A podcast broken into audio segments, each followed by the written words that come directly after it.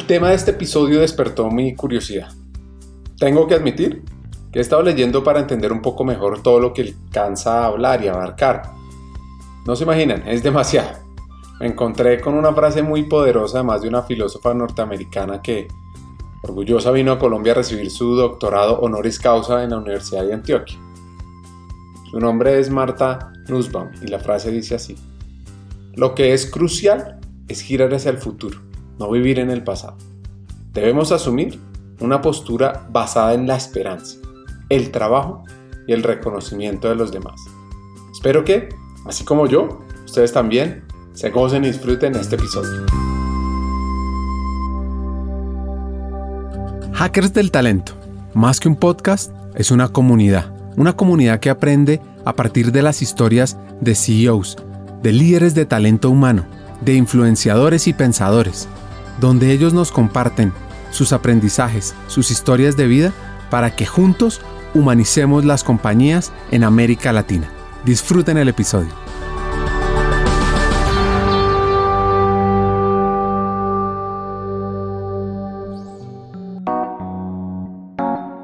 Nuestra hacker de hoy es Carolina Rodríguez, vicepresidente de Recursos Humanos en Chop.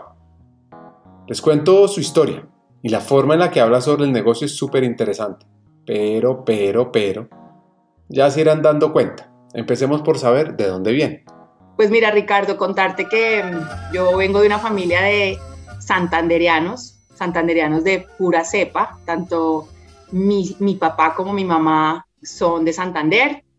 Mi papá nació y se crió los primeros años de su vida en un pueblito de Santander que es hermoso, que se llama Girón, en donde se producen hoy una tierra en donde hay muchos, mucho dulce, se aprovecha mucho como las frutas para hacer dulces y es muy conocido por eso. Y mi mamá se crió en un pueblito bellísimo, los dos son muy, muy bellos, eh, que se llama Zapatoca que también está en Santander, esto es Santander del Sur, así que como sabemos todos de la cultura santanderiana, vengo de una, de una familia con principios muy firmes, con eh, mucha disciplina, en la crianza, con mucha independencia también en el, en el digamos, en el, en el desarrollo personal y profesional, o sea, con esa, con esa influencia de, de, ser muy independientes, de ser muy, muy, muy berraquitos, como, como, como se dice en este país y especialmente en esa zona. Entonces, estuve los primeros años de mi vida viviendo en Bucaramanga, mis, mis papás se, se conocen en Zapatoca, eh, se casan muy jóvenes, sobre todo mi mamá muy joven, muy, muy recién salida del colegio.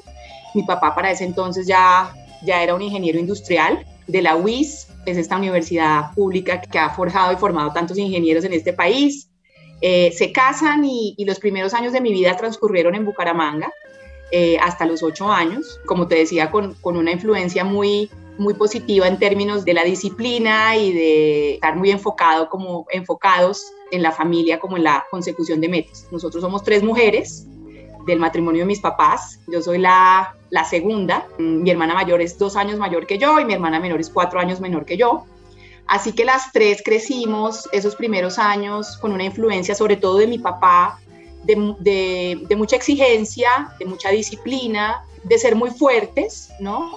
Como mujeres, pero también con un impulso y con una motivación frecuente eh, de que éramos capaces. Hace 44 años tengo yo, eh, hace 40 años el lugar de la mujer en el desarrollo de su profesión o, en el desarrollo, digamos, de en la consecución de sus sueños, eh, no era tan fácil y tuvimos un papá o tenemos un papá que siempre nos, nos empujó hacia la idea de que éramos capaces. Independientemente si éramos mujeres, hombres en la casa, éramos capaces y hoy le agradezco eh, esa influencia tan positiva de darnos confianza, de darnos seguridad como mujeres y esa idea de que lo podíamos lograr si no nos lo proponíamos. Entonces, desde muy chiquitas esa fue una premisa en mi casa. Cuando tenía apenas nueve años, el papá de Caro es trasladado para Bogotá. Y además de tener que acoplarse a otro lugar y conocer gente nueva, vive un gran cambio en su familia. Total influencia de la cultura santanderiana, pero soy pues bogotana en, en mi corazón realmente porque he vivido la gran parte de, mi vida aquí en Bogotá. Y hay un momento muy, muy importante en, en, esa infancia que, que, marca mucho lo que va a ser el, el, el, el, desarrollo de mi vida personal y profesional en adelante y es la separación de mis papás. Después de que llegamos a Bogotá, ellos tres años después se separan, pero curiosamente, un año antes de que ocurriera esa separación, mi mamá, que es esta mujer que te decía, pues había llevado su vida como mamá, como líder de la crianza de tres hijas y en una, en una digamos, una familia muy tradicional en ese sentido. Un año antes de la separación, mi mamá tiene en ese momento 33 años, había decidido empezar a estudiar, ¿sí? Había decidido empezar a estudiar a los 33 años con tres hijas y empezó a estudiar derecho en ese momento. Y te digo que esa, esa historia de mi mamá y ese, y ese, y ese nuevo comienzo que tuvo mi mamá en ese momento de su vida ha sido para mí una inspiración y, un momento como eh, muy importante y un hito en mi vida que, que te lo comparto porque hace parte de lo que soy hoy. Durante 10, 12 años de mi vida, mi papá fue el gran eh, inspirador y, lo sigue siendo, pero hasta ese momento era él quien nos inspiraba ese espíritu de desarrollo profesional y de crecimiento personal pero luego fue mi mamá la que eh, sorpresivamente decidió que quería estudiar. Y hoy en día, para, para hacértelo muy resumido, Ricardo, mi mamá eh, empezó a estudiar a los 32 años, 33 años, hizo su carrera de derecho, eh, hizo dos especializaciones, trabajó como notaria pública y bueno, hizo toda una carrera profesional con una experiencia de estar en la universidad pensando en, el almuerzo de sus hijas, en las tareas de sus hijas, pero además en los libros que se tenía que leer, etcétera, con compañeros que acababan de salir del colegio eh, y que pues realmente tenían otro tipo de, preocupaciones, ¿no? Entonces, em, es, un momento muy, muy importante de mi vida cuando, cuando, cuando pienso en, en, esa, en esa situación de que nos dice eh, nos vamos a separar y, se separan, pero ella ya ha, iniciado unos meses antes un camino de independencia, un camino de, sentar su voz y decir lo que quiero es esto. Y a partir de ahí, digamos, la vida para nosotros cambió bastante.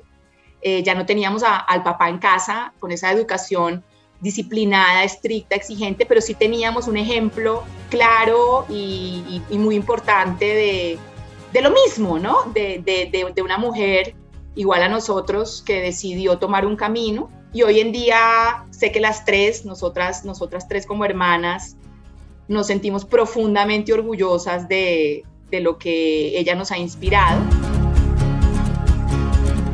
En este punto me parece importante resaltar que muchas veces encontramos inspiración en quienes tenemos cerca. Basta con echar un vistazo a nuestra familia para darnos cuenta que estamos rodeados de hombres y mujeres fuertes, luchadores, fuera de serie, con ganas de salir siempre adelante.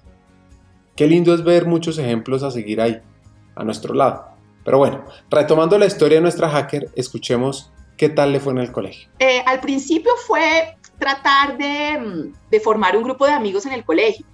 Nosotros llegamos, o sea, de, de socializar, siempre, siempre ha sido muy importante para mí el poder relacionarme eh, asertivamente, eh, digamos, y, poder hacer unas buenas relaciones en mi vida personal y profesional. Más que, más que ser amiguera y compinchera, es como saberse relacionar ¿no? y sacarle provecho a, las relaciones. Entonces, al principio el reto fue ese, eh, porque culturalmente fue difícil. Nosotros llegamos y nosotras estábamos acostumbradas a ustearnos, hablábamos de usted, porque así se habla en Bucaramanga, ¿no? Entonces eh, éramos percibidas, yo recuerdo que me sentía eh, como que me, no sé si rechazada, pero como que la gente sentía que yo era fuerte, que yo era distante, que yo era seria, porque yo usteaba, ¿no? Entonces, los primeros años o el primer año fue más un reto de, hacer amigos, de hacer amigas, porque estudié en un colegio de monjas, eh, de mujeres, entonces, relacionarme bien. Y luego ya siempre fui muy poco del lado de las artes y muy poco del lado creativo, digamos, y más bien me encantaba eh, participar en las Olimpiadas de Matemáticas, estar eh, siempre como metida en esa parte más eh, numérica, más racional, Y, me gustaba eso, me gustaba, incluso me, me, acuerdo perfectamente que, que, había recreos en los que me quedaba muy nerda eh, haciendo, y, ahora veo que a mi hija le gusta lo mismo, ¿no? Como resolviendo problemas matemáticos de los que uno ve en tercero, cuarto, quinto de primaria. Y me gustaba mucho eso, y mi papá me, me empujaba mucho eso, él me, me retaba, me acompañaba, y así, así, así pasaban los días, más desde más desde aprovechar em, esa, ese, ese, interés por, por, por, el, por los números y por, la, y por la matemática que pensando mucho en, en, en artes, ciencias, en, en, el juego, la verdad no, aunque siempre me gustaron los deportes y hoy en día es algo que hace parte muy importante de mi vida. La gran afinidad que tenía Caro con los números y la influencia de su papá la motivaron a estudiar ingeniería industrial. Sin embargo, en las pruebas del ICFES no alcanzó el puntaje que necesitaba y por eso decidió estudiar algo que la llevaría por caminos insospechados. Administración de empresas. Mira, en realidad, eh, bueno, yo estudié en la Javeriana y en la Javeriana tenías em, como la opción de desarrollar tu carrera, y eso ya más hacia el final, eh, en dos sentidos. Uno más el sentido social, de hecho nuestra práctica en ese momento era obligatoriamente una práctica social, y luego si quieres podemos hablar un poquito de lo que fue esa experiencia porque fue bien interesante. Eh, o más desde, desde las, eh, digamos que materias más tradicionales que eran las, las, finanzas o, o el marketing.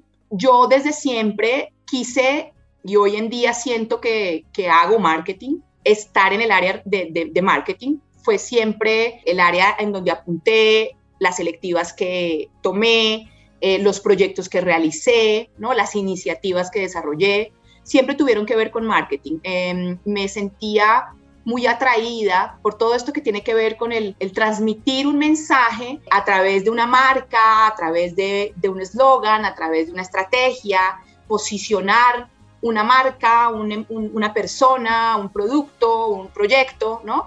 Em, así que siempre pensé que me iba a enfocar por ese camino.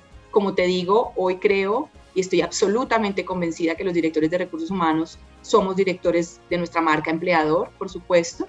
Así que, que encuentro toda la afinidad, pero en un momento dado para mí era eh, ser una profesional orientada en las áreas de marketing con una influencia social muy importante, mi práctica social.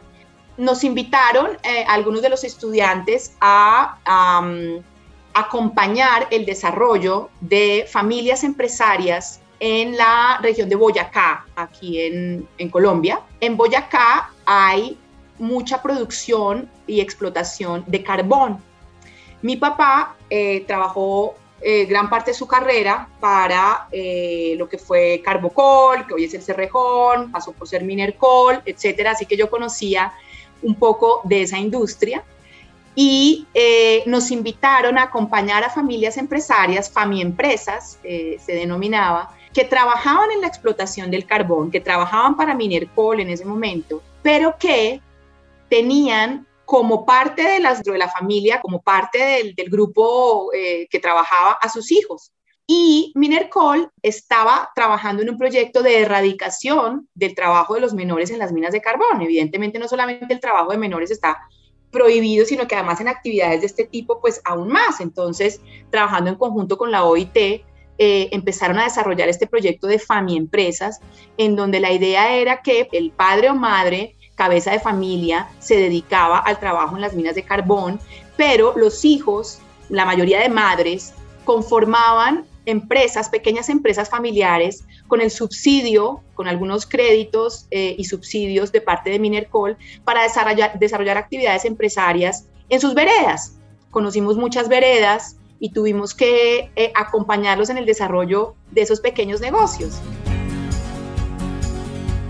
A mediados de los 90, época en la que nuestra jaque realizaba sus prácticas laborales, Colombia vivió una de sus peores recesiones económicas.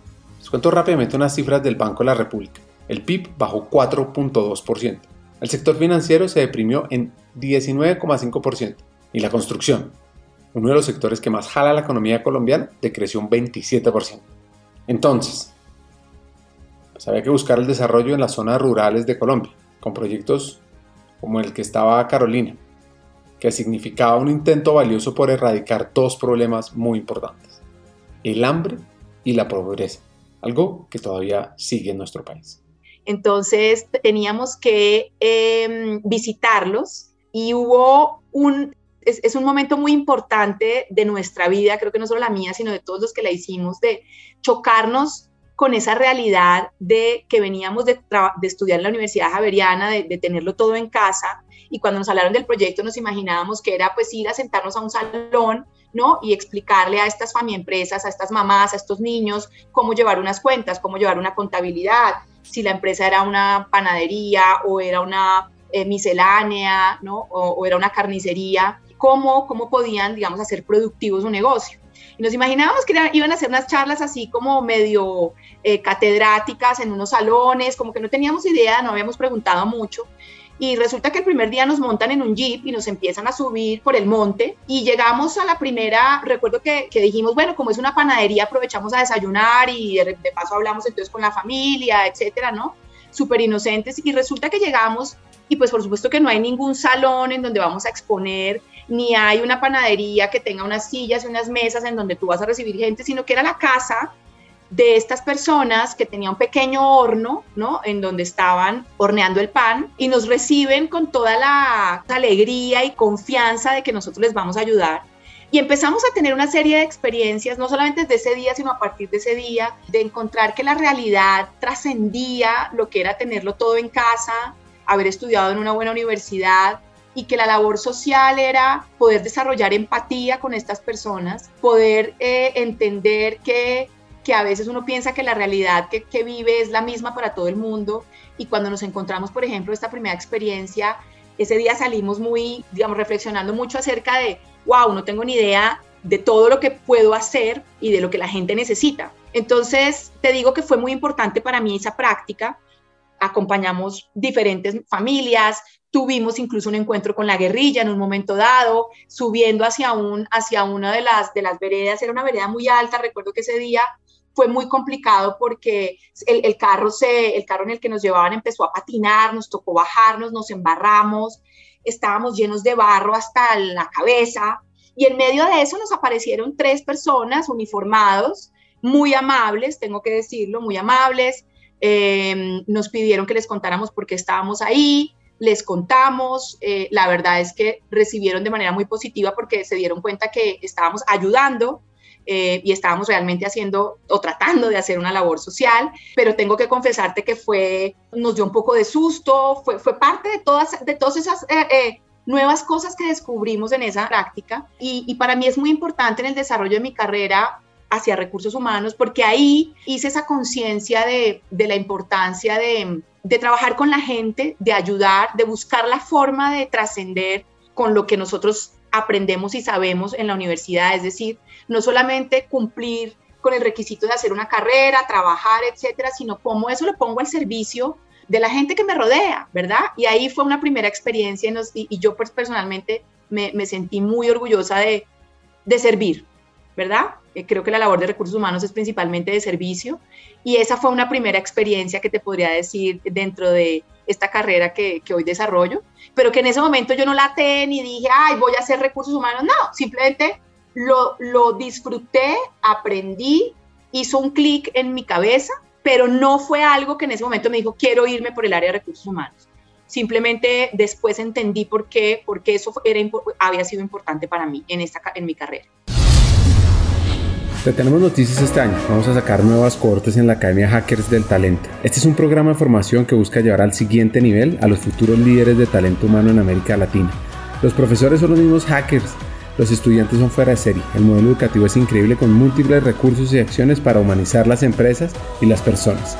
Si quieres saber más, escríbenos por LinkedIn en Banza. Me buscas a mí, a Ricardo Pineda Vila. También en nuestra página web banza.co. Sigamos con el episodio.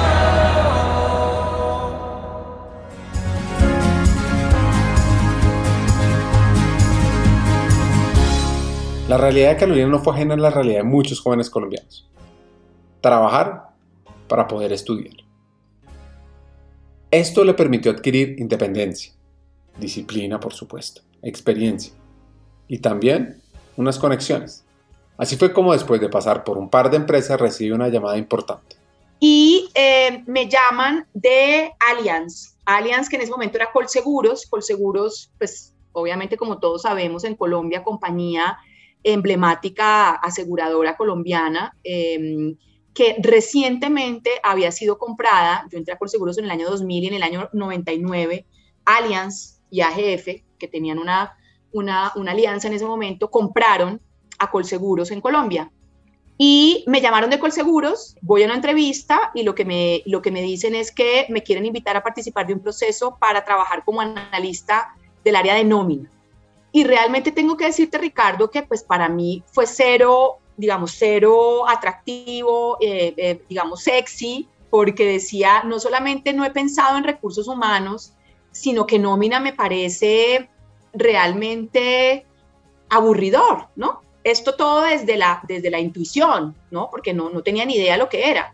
Pero me imaginaba que era como, sí, los, salarios, la nómina, me parecía que era hiperoperativo, eh, pero, pero me parecía que la oportunidad de ser contactada por una multinacional que se estaba convirtiendo en ese momento em, como profesional, no podía desaprovecharla.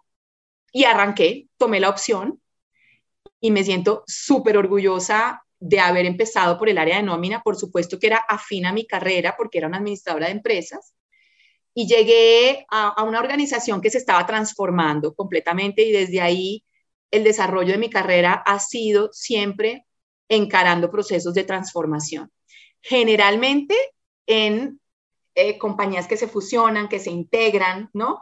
Y que tienen que, en, ese, en, ese, en ese camino transformarse para hacer una compañía nueva y, diferente, ¿no? Entonces, en ese momento me encuentro con personas en el área de recursos humanos y en el área de personal, que fue la que entré yo, que llevaban 10, 12, 15, 20 años en la organización haciendo lo mismo, siendo analistas de nómina, liquidando auxilios. Allianz era una compañía en ese momento con una presencia sindical muy importante, por lo tanto, había una, un trabajo operativo muy importante en la administración de la convención colectiva, por ejemplo.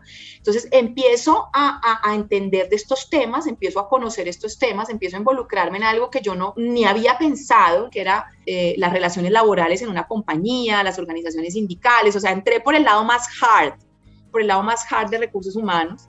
Y, y, era una cultura en el área de, de, recursos humanos, pero que se veía permeada en toda la organización, de gente muy antigua y gente nueva como yo, que la nueva compañía, en este caso Allianz, estaba trayendo a la organización para provocar un poco ese cambio, ¿no? Para, para, para transmitir ese mensaje de transformación, de, de, ser una cultura de compañía multinacional, en donde sucedían las cosas de una manera diferente, ¿no? Entonces, eh, era, era muy interesante ver esa, esa combinación de, de perfiles mis siete primeros años de carrera transcurrieron en Allianz. Ese primer año, por supuesto, que fue muy de aprender muchísimo sobre procesos de recursos humanos, entender el desafío de transformación cultural que, que había y cuál era mi papel ahí como una recién salida de la universidad, ¿sí? Pero básicamente lo que hice fue dejarme enseñar mucho de los que llevaban 15 y 20 años haciendo lo mismo que llegué a hacer yo. Y fue muy interesante porque cinco años después fui jefe de algunos de ellos.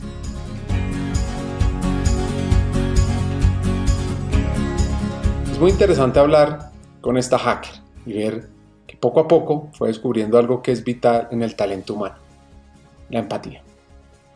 Muchas veces nos relacionamos con personas que tienen ideas y realidades muy distintas a la nuestra, pero tratar de entenderlas, ver la riqueza que hay en la diferencia, nos acerca a perspectivas nuevas.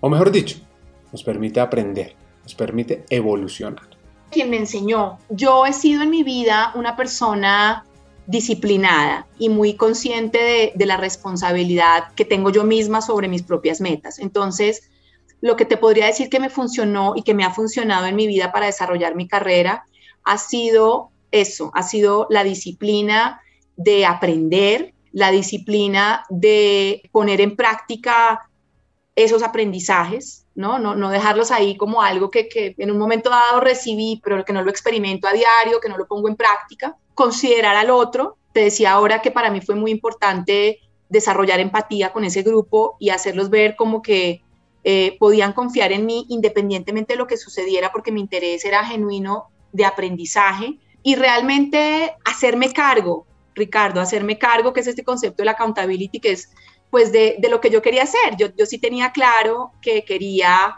crecer en el área de recursos humanos. Había algo que tenía claro muy desde el principio, Ricardo, y es que yo no quería ser un especialista en el área de recursos humanos. ¿Qué, qué, qué es eso? Y eso tiene que ver un poco con el movimiento hacia ING, que ha sido una compañía maravillosa para la que yo trabajé. Yo inicié en un área de mucha especialidad, porque como administradora de empresas era el área en donde pues había más fit por los números, pero las relaciones laborales, los sindicatos, los salarios, la compensación, las estructuras, eh, es algo, eh, son, son procesos fundamentales en la gestión del direct, de un director de recursos humanos, ¿cierto? Pero yo tenía claro que yo no quería ser un especialista en administración de personal. No quería quedarme ahí en los procesos hard, en los procesos más técnicos del área, sino que quería, como te lo decía, cuando tuve esas experiencias eh, con mi práctica social, en, los trabajos previos que tuve antes de, de, entrar en el sector financiero, el relacionamiento con la gente desde, desde el punto de vista más, más soft, desde la cultura, eh, el desarrollo del talento, el acompañar a la gente que va todos los días a la organización a dar lo mejor de sí, cómo poder ser un facilitador en ese proceso. Entonces entendía y entendí muy rápidamente que como especialista no lo iba a poder lograr porque quería entender de todos los procesos, aprender de todos los procesos y enfocarme mucho en ser un facilitador. Eso, eso, eso, eso ha sido para mí siempre como una premisa fundamental. Y un facilitador es un generalista, para mí, desde, desde mi punto de vista, ¿no? Una persona que puede entender tus necesidades, no solamente las de compensación, no solamente las de relaciones laborales, no solamente las de selección, sino realmente tus necesidades de manera integral. Siguiendo su intuición, y pensando en lo que necesitaba para ser, como ella dice, una generalista del talento humano, nuestra hacker culmina 7 años de una excelente carrera en Allianz y así es ser parte de un proceso de transformación. Me voy a ING porque ING en ese momento, en el año 2008, está llegando a Colombia, compra todos los activos de pensiones del Grupo Santander. El Grupo Santander en Colombia en Latinoamérica tenía eh, su unidad de negocio de banca, otra unidad de negocio de asset management y tenía además los fondos de pensiones. Le vende a ING en Latinoamérica, en seis países de Latinoamérica, los fondos de pensiones y es así como ING entra en Latinoamérica a través de esa unidad de negocios o línea de negocios, ¿sí? ING tenía aseguradora y tiene aseguradora, banca, etcétera, pero en Latinoamérica entre el año 2008 y 2012 fue fondo de pensiones. Y me invitan porque un, una conocida mía eh, que trabajaba en Santander me dijo, oye, eh, el director de recursos humanos del Banco Santander que no va a quedar en el banco, que va para, eh, digamos que están entregando todo a ING, me pidió si conocía a alguien de recursos humanos, no sé si estás interesada, presentamos tu hoja de vida. Yo había hecho ya una carrera, estaba contenta en Allianz, pero para hacerte el cuento corto, me llaman, están haciendo todo un proceso de transformación cultural, porque si bien son ING, pues tienen toda la cultura de Santander, ¿no? Y hacen un cambio de marca, bajar el letrero Santander rojito, poner el naranja de ING, pero adicionalmente trabajar en todo ese proceso de transformación. Con la situación de que había un sindicato que pertenecía al banco, pero que varios de los, de los miembros del, del, del sindicato también eran empleados del fondo de pensiones. Entonces, el director, el vicepresidente de recursos humanos de ING, que se trajeron desde Chile para liderar la operación de Colombia, nos conocemos y me invita a acompañarlo en ese proceso de transformación. Me dice, mira, yo, él es un psicólogo y me dijo, mira, yo quiero una persona que venga a ser mi mano derecha con un conocimiento fuerte de los procesos de relaciones laborales, porque no he manejado yo eh, relaciones sindicales, eh, pero con una intención de acompañar el proceso de transformación organizacional y de transformación cultural, ¿no? Entonces, por eso me voy para ING mi, cargo inicial durante el primer año, año y medio, fue administración de personal, porque realmente era la, posición, digamos, que, se abrió en ese momento. No obstante, como me lo había, como me había invitado esta persona y como lo quería hacer yo, en el año 2009, 2010, hay todo un cambio organizacional que, entre otras, estuvo influenciado mucho por la quiebra a nivel, la, quiebra que hubo a nivel mundial de muchas organizaciones financieras o entidades financieras. ING no fue la excepción, tuvo, tuvo que eh, repensarse mucho desde, desde esa unidad de negocio. Cambiamos la estructura de la organización y yo paso a ser la gerente de recursos humanos eh, ya no solo con los procesos de administración de personal a cargo, sino también con los procesos de cultura y comunicaciones internas. Entonces ahí ya empiezo a trabajar por esa, por esa meta que tenía yo de ser más un generalista de recursos humanos, un socio de negocio como lo llamamos hoy, y, mm, y así llego a ING y es en ING en donde suceden muchas cosas en mi vida personal y profesional que, que, me trajeron hoy, que me traen, pues me traen a estar hoy acá, pero allí fue la primera vez que tuve la oportunidad de ser vicepresidente de recursos humanos, dos años o tres años después de llegar a la compañía.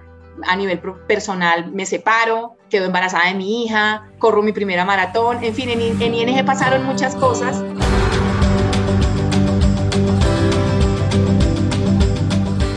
En el 2010 mismo año en el que fallecía el gran poeta Jairo Aníbal Niño, nuestra hacker tiene la oportunidad de ser nombrada como vicepresidente de recursos humanos en ING. Una oportunidad que curiosamente la lleva a pensar sobre la equidad.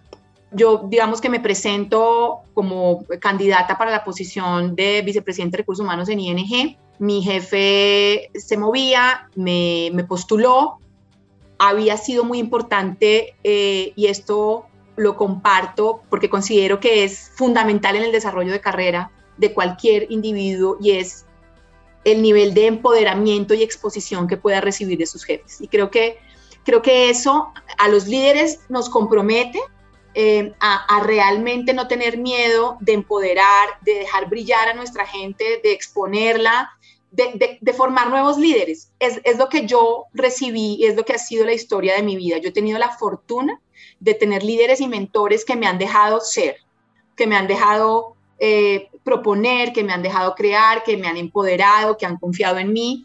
Y, como había tenido eso, eh, me, me, me él me propuso para reemplazarlo. Eh, participé junto con, otra, con un hombre que estaba de, la corporación que estaba en Chile. Y al final el feedback que recibí de quien iba a ser mi, mi, jefe, presidente de la compañía en ese momento de ING en Colombia, que ahora es presidente de la, de la, de la operación de Perú, me dijo, mira, definitivamente después de, de, terminar todo el proceso estamos convencidos de que, de que queremos darte la oportunidad, conoces la plaza, o sea, estás acá en Colombia, conoces, llevas, si bien no llevas tantos años en la organización, em, eh, has tenido un nivel de, exposición suficiente. No obstante, tú tienes un hándicap. Y me lo puso en esos términos, Ricardo, en la, la palabra hándicap. Me dijo, tú tienes un hándicap tú eres una mujer joven, llevas poco tiempo en la organización, hay personas adentro de la organización, especialmente mujeres, que sienten cierta envidia y que pueden cuestionar el hecho de que siendo tú joven, llevando poco tiempo en la organización, eh, estés asumiendo la posición. Por lo tanto, la invitación que quiero hacerte es a que estés seis meses como vicepresidenta encargada y luego de seis meses como vicepresidenta encargada veamos si hacemos un nombramiento formal. Recuerdo que en ese momento sentí mucha, digamos, no analicé mucho el tema y para mí era tener una oportunidad, y digamos, no le iba a poner peros a eso, o sea, no iba a decir, no, si no me nombran ya, entonces no me sirve, ¿no? Yo agradecí, pero luego y a, y a lo largo de los años vuelvo a ese momento, a esa palabra handicap, y a eso que, que, realmente se veía en ese momento como un obstáculo en el desarrollo de mi carrera, era que yo era mujer, que fuera joven, que hubiera envidias, ¿no? este, este tema que a veces se cree que, que si una mujer joven, eh, talentosa, vamos a decirlo así, está ocupando una posición, algo, algo pasó, ¿no? Algo pasó, algo, raro hubo, o había esa, como esa creencia en ese momento. Entonces, eh, yo recuerdo que, que, lo, que lo tomé con agradecimiento, pero luego he ido pensando y ahora que, que estamos desarrollando estas estrategias de diversidad e inclusión en las compañías y en donde por lo menos en, en, en CHOP le ponemos mucho foco a la equidad de género. Me pregunto mucho y me, y me llama mucho la atención que, que, se viera como un hándicap mi condición, la que fuera, porque realmente creo que, creo que hemos evolucionado bastante, pero aún, tenemos un, un, camino largo por recorrer en ese sentido. Entonces, yo inicié mi carrera como encargada y a los seis meses, evidentemente, fui nombrada y he balanceado ese, el desarrollo de mi carrera con el hecho de ser mujer con el hecho de ser mamá de otra mujer, que me demuestra todos los días que, que las mujeres de estos tiempos definitivamente tienen un chip. No sé si el chip es distinto, porque pensando en mi mamá creo que, creo que, siempre, creo que siempre lo han tenido, pero que, que vienen con esta voz firme, fuerte y, digamos de, mucha autoconfianza, de, de poderlo hacer al igual que un hombre. Esto no se trata de que las mujeres sean más o los hombres sean más, sino que realmente estamos criando mujeres que eh, consideran realmente normal el hecho de que su mamá trabaje o el hecho de que su mamá sea una ejecutiva en una compañía o el hecho de que haya mujeres presidentes o el hecho de que haya mujeres liderando empresas. Lo ven absolutamente normal, viven en esa normalidad. Entonces me, siento muy, muy orgullosa de eso eh, y creo, que, y creo que, que, estamos dando pasos importantes en ese sentido, pero hace, hace 10 años, digamos que, que yo la tuve un poco más, más difícil, siendo de todos modos muy privilegiada, pero, pero sí, sí con, con un poco de cuestionamientos alrededor de, de, de mi condición como mujer. Hagamos una pausa. Hackers del Talento busca humanizar las compañías, compartir experiencias y mejorar la realidad laboral en Hispanoamérica. Necesitamos de una comunidad, porque solos imposible. Así que tu apoyo es fundamental. ¿Cómo? Compartiendo nuestros episodios por WhatsApp, por las redes sociales, suscribiéndote a nuestras plataformas y comentando. Ya hay varios que se han montado en esta comunidad. Gracias a Crip Bogotá por tu apoyo y cerramos esta pausa. Continuemos con el episodio.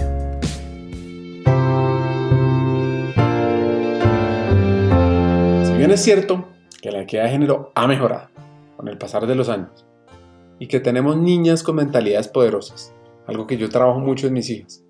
Lo que pasa es que Carolina tiene razón en algo. Aún tenemos un camino largo por recorrer. ¿Por qué? Vengan y les doy una cifra muy diciente de portafolio. Y es que en las juntas directivas de las compañías más grandes de Colombia, solo el 16.9% son mujeres lugar donde se toman las decisiones más importantes. Así que claro, esto no quiere decir que se tenga que cumplir con una cuota de género o perseguir una paridad sin sustento. Al contrario, se trata de darle un espacio a una reflexión sobre el rol que la equidad puede jugar en el desarrollo de las compañías y en el talento de América Latina. En esa primera oportunidad que tuve como directora de recursos humanos, participé de un reto muy grande que puede tener cualquier profesional, que es un proceso de, de due diligence de la compañía en la que trabajas. En este caso, para mí fue el due diligence de la venta de ING. ING es vendida en el año 2011 al grupo suramericana en Colombia. Fue interesante porque es una compañía multinacional comprada por una compañía local que en ese momento se está volviendo multilatina y me siento muy orgullosa de que Sura sea una compañía colombiana.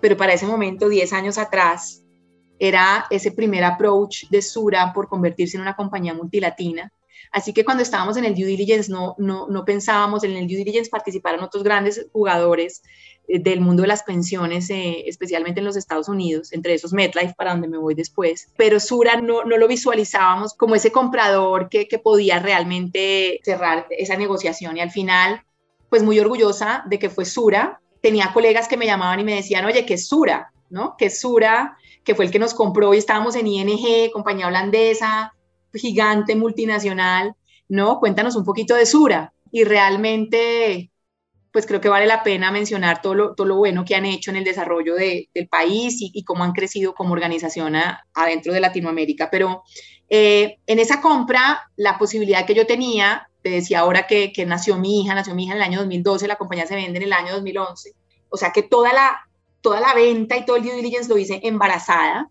En Sura me invitan a ser parte de la organización pero con la condición de vivir en Medellín. No fue una decisión que para mí, digamos, fuera una opción. Tenía la crianza de mi niña y en realidad no, no, no era algo que para mí fuera como posible, en realidad. Así que mm, muy generosamente me permiten acompañar a la compañía durante un año más. Yo me quedé trabajando un año más con la compañía, sobre todo apoyando los, los procesos de eh, establecimiento de la, de la organización en Bogotá, porque Sura en ese momento era muy Medellín, muy Medellín, se hace la integración entre, entre Sura, en ese caso Protección, que era el Fondo de Pensiones de Sura, e ING, y yo acompañé esa integración en Bogotá. Y luego me llama MetLife. MetLife había sido recientemente el comprador de toda la unidad de seguros de vida de AIG, AIG con la quiebra en el año 2008, escinde todo su negocio de vida, o sea, separa el negocio de vida de seguros generales y el negocio de vida, que se llamó Alico en su momento, es comprado por MetLife en el año 2012, una operación muy, muy grande, de las operaciones más grandes en, la industria de seguros. MetLife compra Alico y me llaman para acompañar el proceso nuevamente de transformación organizacional en MedLife.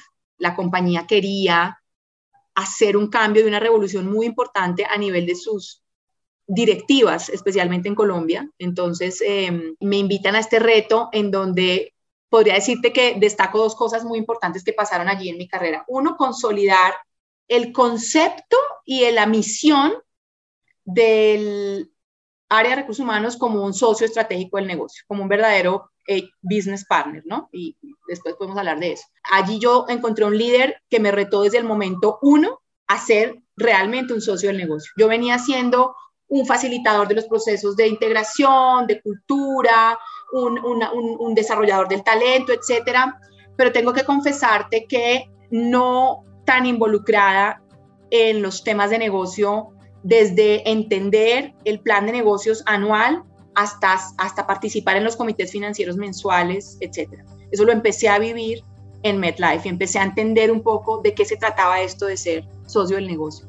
Y otra cosa que pasó en MetLife fue liderar los procesos de transformación desde cambios fundamentales en el liderazgo de la organización. O sea, en MedLife tuvimos que desde hacer un cambio del líder de la organización principal en Colombia hasta gran parte de su comité directivo. Y, fue muy importante ese proceso para mí porque tienes que desarrollar habilidades de influencia, tienes que eh, realmente hacerte muy creíble y muy confiable para que eh, la organización crea en lo que estás haciendo y entienda que tomar esas decisiones difíciles tiene un propósito y tiene un sentido. MedLife representó para mí el desarrollo y la consolidación de la competencia de influencia en el desarrollo de mi carrera y de entender la importancia.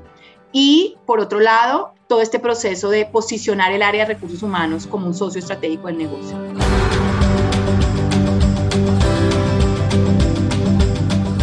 Retomando la historia de Carolina, luego de cuatro años de grandes cambios dentro de MedLife, llega el 2016 con una llamada de CHOP para liderar una vez más otro gran proceso de transformación.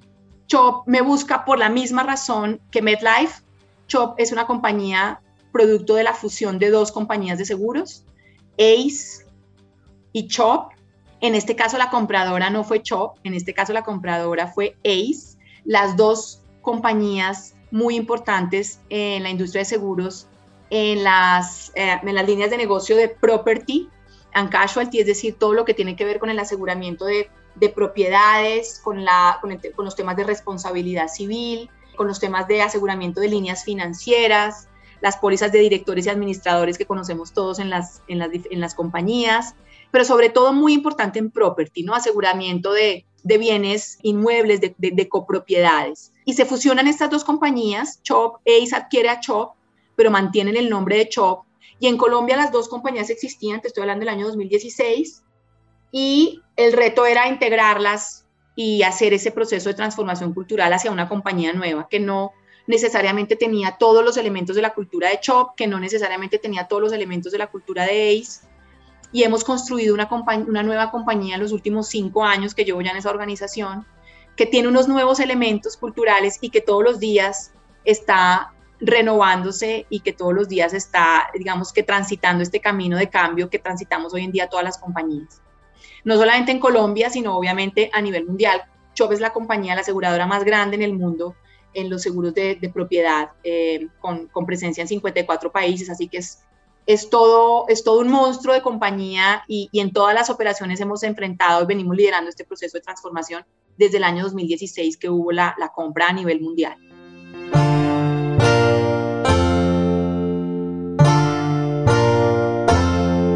Desde su llegada a Chop, o de hecho, quizá un poco antes, nuestra hacker ha estado promoviendo y liderando estrategias importantes para la consecución de resultados que fortalezcan el negocio y el rol de los líderes en talento humano. Una de esas estrategias, justamente, la diversidad, la equidad y la inclusión, lo que se conoce como DAY, si uno coge esas siglas.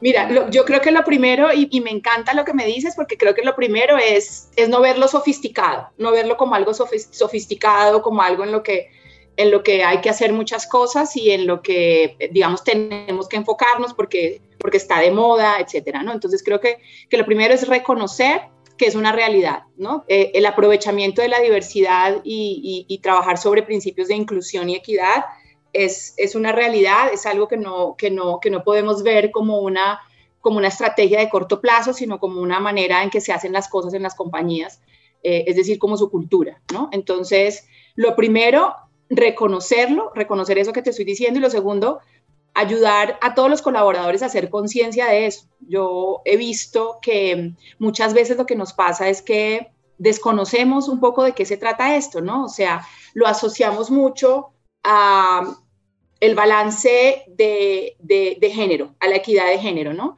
Digamos, lo, hemos relacionado mucho con eso y eso está muy bien eh, porque realmente es importante que logremos esa equidad y que logremos que ese balance entre la contribución femenina y masculina en las organizaciones, en la sociedad, se logre dar, ¿no? Para cerrar esas brechas que, que, todos conocemos y que recientemente tú también has estado conversando con colegas alrededor del tema. Eh, pero también ayudar a los em, em, empleados a entender que tienen mucho más campo que solamente el, de equidad de género. Por ejemplo, el de procurar a los empleados, y, y es algo que, que, no es, como te digo, sofisticado ni, ni, que, ni que requiere mucho muchas estrategias, procurar a los empleados un entorno de seguridad psicológica, ¿sí? Eh, ¿Y a qué, a qué me refiero con eso? Porque es algo que hemos trabajado mucho, mucho en CHOP, ¿no? Eh, que tú te sientas seguro psicológicamente es que tú te sientas seguro para ser quien eres, ¿sí? Y eso tiene mucho que ver, por ejemplo, con orientación sexual, afinidad, con identidad de, de género, ¿no? Con entender que que, en la diferencia nos enriquecemos y que si yo puedo ser quien soy sin tener que asumir un rol diferente, sin tener que ponerme una máscara, si yo puedo vivir en mi día a día compartiendo qué hice el fin de semana, con quién lo compartí, independientemente de, si eso para el otro eh, eh, es interesante o no, pero que me siento respetado y valorado, eh, puedo ser más productivo, ¿no? Entonces, en CHOP y, en general, yo como, como líder de recursos humanos y trabajando estos temas, em, creo firmemente en que tenemos que promover mucho que la gente entienda y aprenda y haga conciencia de lo que realmente significa promover entornos y trabajar dentro de entornos de, de, eh, eh, en donde haya diversidad e inclusión y en donde haya esa seguridad psicológica. Porque siento que tenemos todavía mucho por recorrer y, no, y no lo debemos enfocar solamente hacia, hacia, hacia el balance de género, sino hay muchas, muchas otras cosas más que podemos trabajar.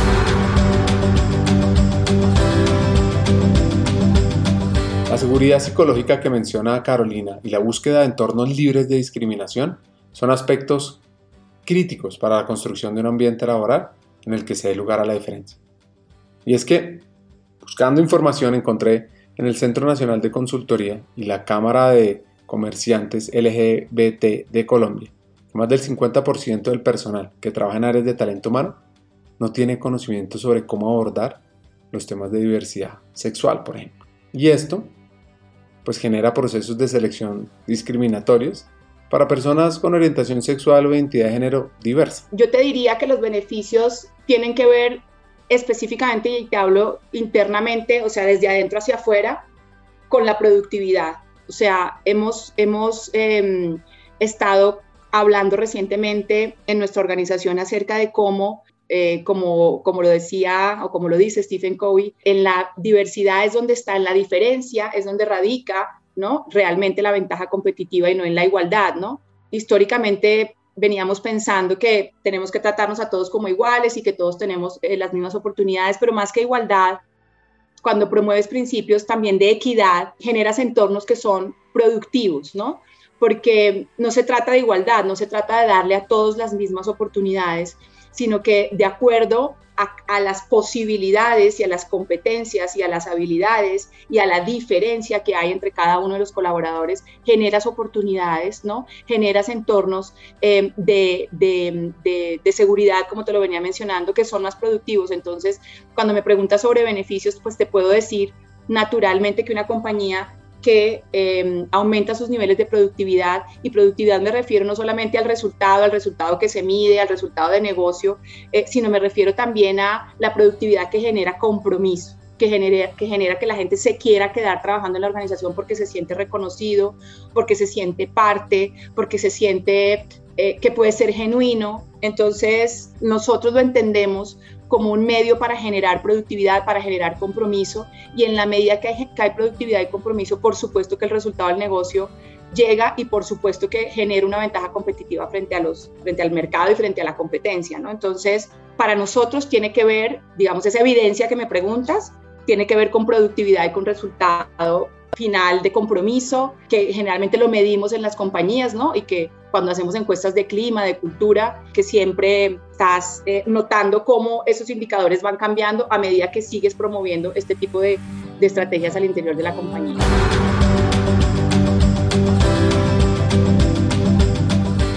Aquí los invito a escuchar otro dato sobre uno de los grupos que tal vez podríamos incluir en nuestras organizaciones.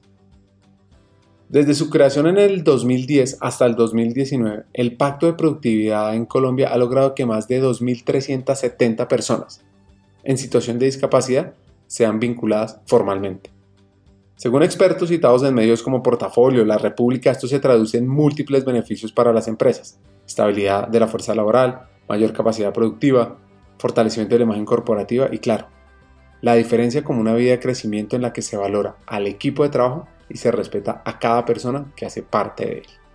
Creo que todas las compañías en este momento estamos retadas después de la pandemia o a partir de la pandemia con hacer cosas diferentes para que nuestros colaboradores realmente se sientan parte de la organización y se quieran quedar. Te quiero contar que en Chobel 67% de los empleados son millennials. Entenderás obviamente que, como todos lo sabemos, son personas que definitivamente quieren trabajar en entornos diferentes, ¿no? Ya no alrededor de el cumplimiento de un horario, ya no con un eh, dress code para ir a la, a, la, a la, oficina a trabajar, ya no yendo a las oficinas todos los días, etcétera. Entonces, eh, creo que, que, todo lo que ha pasado con la pandemia ha acelerado el, volcarnos hacia, trabajar en estrategias de diversidad e inclusión, porque cuando tú desarrollas tus programas basado en las multigeneraciones que encuentras en tu organización y entiendes que a cada una de esas generaciones las debes abordar de manera distinta,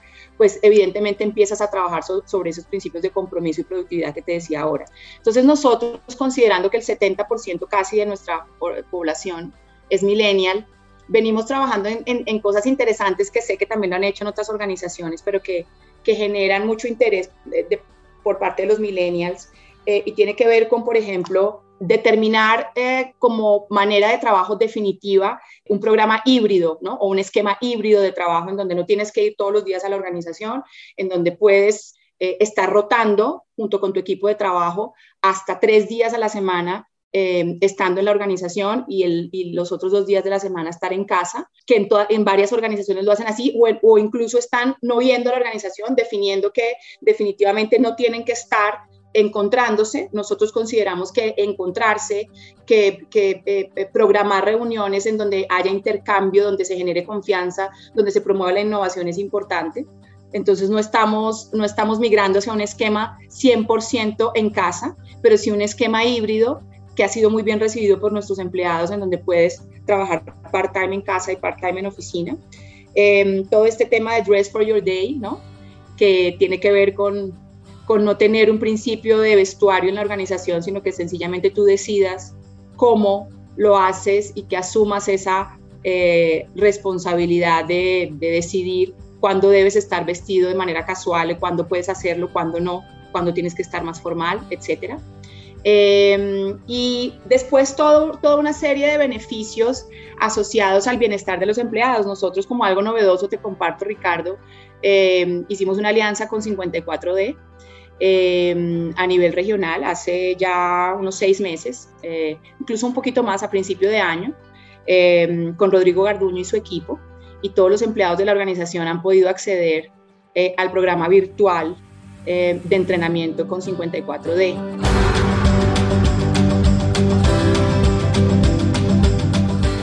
Aunque está muy bien pensar en todo lo que tiene que ver con la equidad, la diversidad y la inclusión, escuchar a Caro me hace pensar que es más importante pasar a los hechos y una estrategia en la que se considera la diferencia como un valor agregado y además se respete y se reconozca a cada una de las personas que hacen parte de nuestros equipos de trabajo, requiere que tomemos acciones concretas. Pero ha sido muy interesante y ahora que me preguntabas por cifras, recientemente hicimos un pare en el programa, alrededor de 750 empleados en, Latinoamérica. En Latinoamérica eh, somos más o menos 6.000 empleados, así que un poquito más del 10% ha estado participando en el programa. Em, hicimos un webinar con, con algunos eh, de los em, participantes en las tres primeras generaciones em, y, realmente escuchar de los mismos empleados esa sensación de bienestar, esa sensación de progreso, esa sensación de transformación que les ha generado que la compañía los acompañe con un programa de estos, que ya que tú eres un, participante, también sabes que es todo un privilegio que, te paguen esa, ese, programa eh, y que lo puedas hacer. Y, poder escuchar a la gente eh, dar su propio testimonio y decir, esto me ha cambiado la vida, esto ha hecho diferente mi vida en Chop también, ¿no?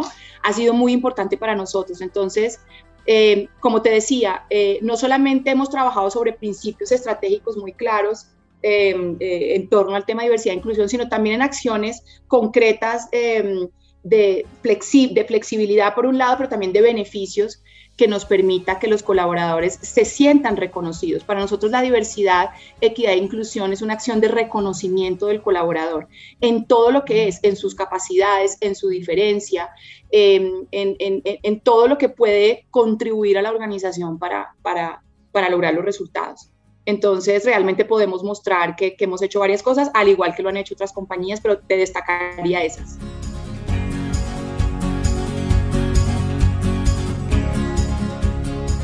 Vamos a ir cerrando nuestro episodio.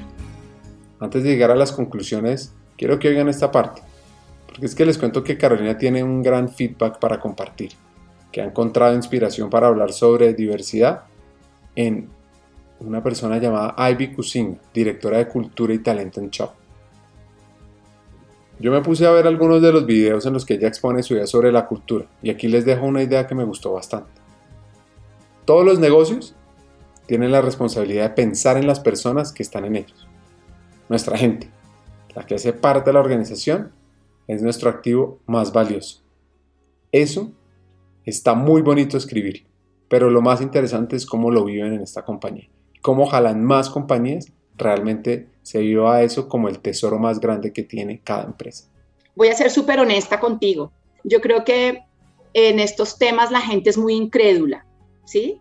Yo creo que en estos temas la gente tiene que ver que realmente están pasando cosas desde los líderes de la organización para, generar confianza alrededor del tema. Entonces, por ejemplo, cuando nosotros hace un año y medio empezamos a hablar eh, de esta estrategia clara de diversidad, equidad e inclusión, entendimos que nuestro presidente para la América Latina debía ser el primer abanderado para, presentar este tema a toda la organización. Entonces, cuando lo hicimos de esa manera, el feedback que recibimos fue, digamos, de, ver un equipo comprometido, ¿sí? No obstante, cuando, cuando me, me, me hace esa pregunta hoy, lo pienso, creo que si bien, como te lo decía ahora, la gente está reconociendo todas las acciones que emprendemos para honrar ese reconocimiento de la diversidad y de la diferencia, aún tenemos mucho camino por recorrer y te voy a poner un ejemplo. Creo que en los temas de eh, identidad de género y orientación sexual, tenemos todas las compañías, o por lo menos la industria financiera, que es la industria que yo conozco, que es una industria muy formal, en donde todo eh, sucede de manera muy estandarizada, donde somos tan regulados, ¿no? Tenemos al regulador y a, muchos entes regulatorios controlándonos todo el tiempo. Promover entornos en donde la identidad sexual y la, la identidad de género y la orientación sexual eh, no, no, digamos, no, sean un motivo de, discusión ni de, ni, de, ni de conversación, sino que se vean naturalmente, es todo un reto en esta industria, ¿sí? Eh, si bien creo que estamos haciendo cosas interesantes por generar bienestar a los empleados, por generar esa, sensación de reconocimiento, esa seguridad psicológica de la que te hablaba, donde te sientes cómodo, donde te sientes tranquilo, creo que tenemos todo un camino por recorrer en ese sentido. Entonces, em, creo que el feedback en general es que eh, sigamos trabajando allí. Nosotros recientemente tenemos un canal en donde, eh, digamos, promovemos y educamos a los empleados alrededor de este tema. Te decía que para nosotros lo, más importante eh, como punto de entrada ha sido capacitar, formar, educar. Entonces, recientemente hemos empezado a hablar del capítulo de la comunidad y las personas LGBTI Hemos empezado a hablarle a nuestros empleados sobre este tema, hablando desde qué significa el acrónimo, porque hay cosas que tan sencillas como que no todos sabemos qué significa ese acrónimo, lo repetimos y lo escuchamos y, y, sabemos del Pride y los colores, pero en realidad a veces te puedes, te puede sorprender cuando le preguntas a alguien de qué se trata y yo misma he tenido que aprender y estudiar acerca de esos temas. Entonces, hemos empezado a hablar de esto desde esas cosas tan sencillas em, que nos permitan que realmente quien tiene una identidad de género o una orientación sexual diferente a la que está estipulada y establecida por la sociedad, se empieza a sentir cómodo de hablarlo, de reconocerlo. Em, y creo que es el, feedback más importante que hemos recibido, que trabajemos sobre ese tema, sobre ese tema y sobre los temas de discapacidad. Em, creo que eh, también en las compañías en Colombia tenemos un reto muy importante y es que realmente eh, le pongamos el corazón a tener en nuestras organizaciones personas con habilidades diferentes, ¿no?